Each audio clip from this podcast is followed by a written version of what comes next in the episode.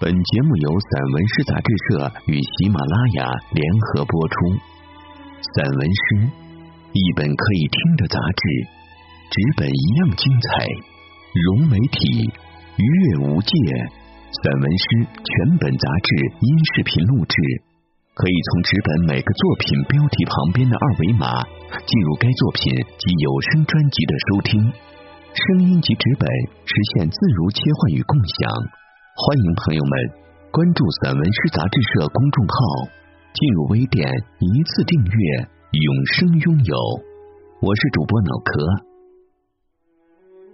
诗非荐书，主持人诗非，主持人语，在克制中抢先，并非我们使用语言，而是语言使用我们。语言的本质不在其表象或在线的纯粹功能之中，也不在其符号化的神学解释之中，而是在其所说之话中。纯粹的言说如此独特，以至于其完成本身就是一个开端性的完成。根本意义上，语言作为寂静之音说话。诗中的语言因此不是一般意义上的言语，而是根本意义上的道说。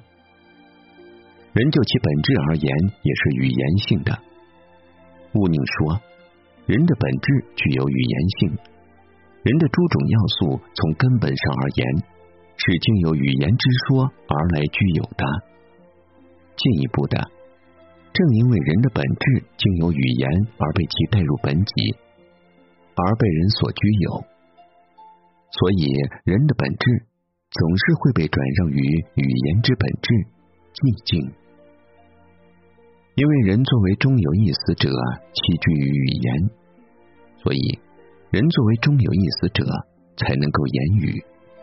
而人之言语，从根本上而言，是命名着的召唤，它根植于言语与寂静的关系。任何真正的倾听，都以本己的道说而抑制着自身。人之倾听归属于寂静之音，人所做出的应和与自行抑制者的克制相协调。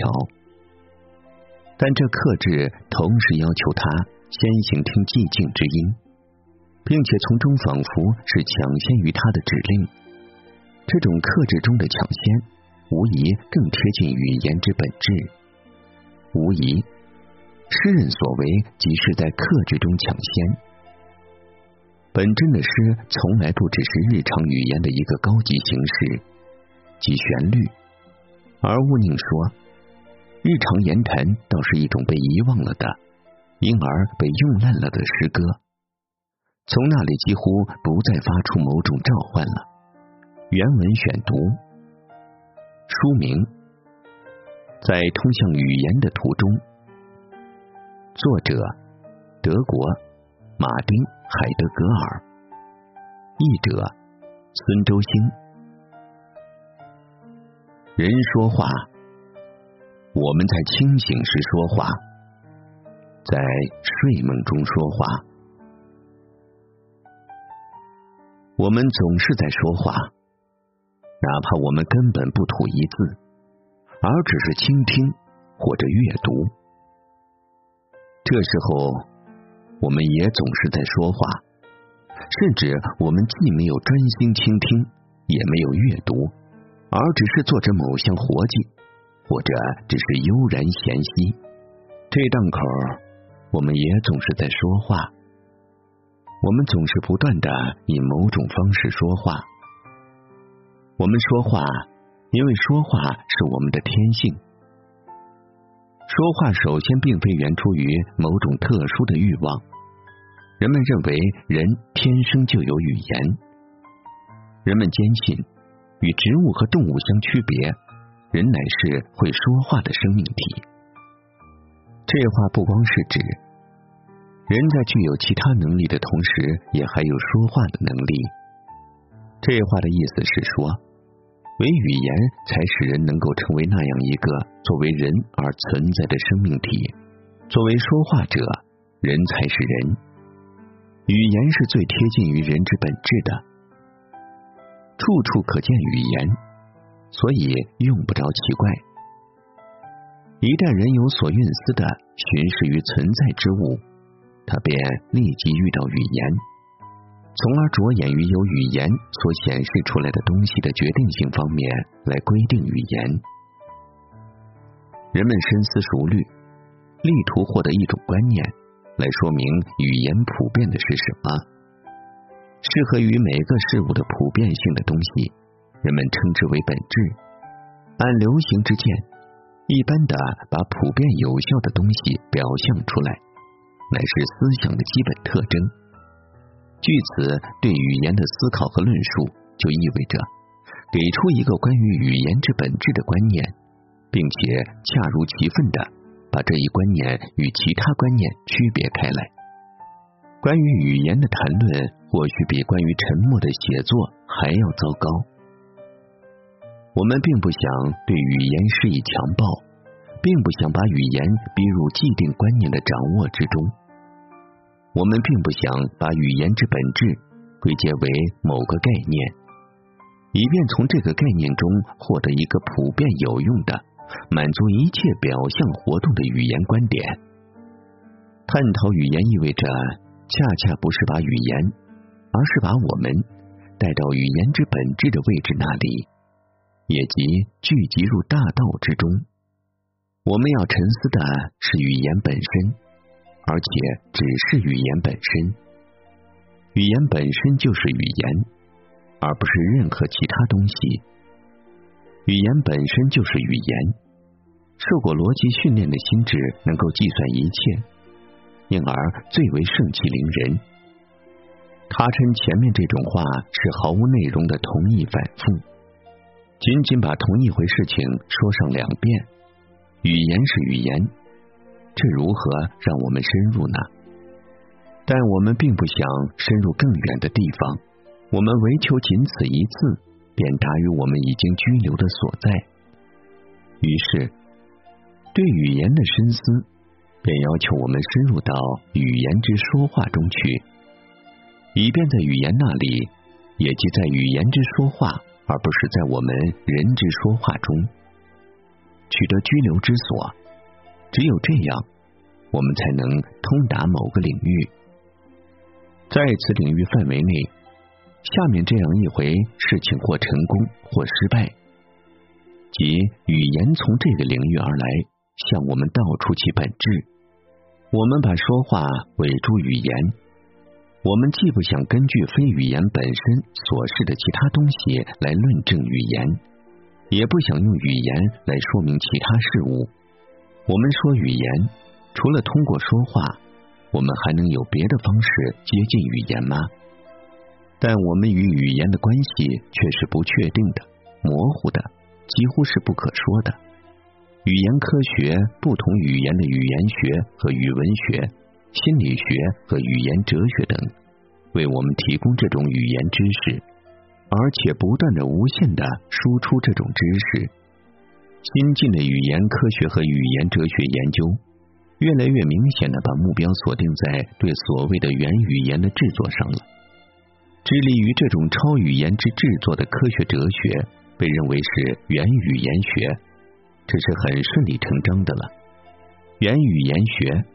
它听来犹如形而上学，不光听来如此，其实它就是形而上学。因为原语言学即是把一切语言普遍的转变为单一的运转的全球性信息工具，这样一种技术化过程的形而上学。原语言与人造卫星，原语言学与导弹技术一回事情也。然而，大家不可形成一种意见。贸然以为我们在此对语言科学研究和语言哲学研究做了轻蔑的判断，这类研究自有其特殊的正当性，亦有它自己的价值。它随时以它的方式给出有用的东西，可供学习。但是，关于语言的科学知识和哲学知识是一回事情，我们在语言上取得的经验是另一回事情。词语破碎处无物可存在，某物破碎处就出现了一个裂口，一种损害。对某事物造成损害，意味着从某事物那里取走什么，让某事物缺失什么。破碎即是缺失，在词语缺失处，以及在每每命名着物的词语缺失处，无物存在。命名是什么意思呢？我们可以回答说。命名指的是赋予某物以一个名称，那么一个名称是什么呢？是一种给某物提供一个声音或文字符号以及一个密码的标记。但一个符号又是什么呢？它是一个信号吗？或者是一个记号、一个标志、一个暗示，或者是所有这一切，并且此外还有其他？在对符号的理解和使用上。我们已经变得十分的漫不经心，十分的机械刻板啊。名称、词语是一个符号吗？一切全取决于我们如何来思考符号和名称这两个词的意思。而且在此，我们稍作提示即可看出：要是词语之为词语，语言之为语言，达乎语言而表达出来，我们便落入何种事态之中？我们曾大胆的把它改写为词语缺失处，无物存在。这里，物是在传统的宽泛意义上被理解的，意指无论以何种方式存在的一切东西。这样来看，就连神也是一物。唯当表示物的词语已被发现之际，物才是一物。唯有这样，物才存在。所以我们必须强调说，词语也其名称缺失处无物存在，唯词语才是物获得存在。然则，一个单纯的词语如何可能做到使某物失去存在呢？真实的情形倒是相反。让我们看看人造卫星吧，这个物之为这样一个物而存在。明摆着是无赖于那个后来加给他的名称的，即便这个物，这个所是和如其所是的物，难道不也以他的名称的名义存在吗？当然了，倘若不是那种尽其可能的在技术上提高速度的急迫，唯有在这种速度提高时期之内，现代机械和仪器才能存在，招呼着人。并且把人定制到他的指令之中。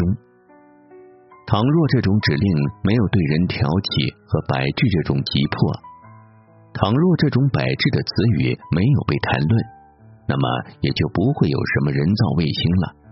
词语缺失处无物存在。这就是说，始终有一件莫名其妙的事情：语言的词语和词语对物的关系。词语对任何存在者，它所是和如何是的关系。因此，我们认为可取的做法是去期备一种可能性，以便在语言上取得一种经验。因此，我们现在就要更留心的倾听，在这样一种经验以高贵美妙的方式达乎语言而表达出来的地方，我们要更留心的倾听。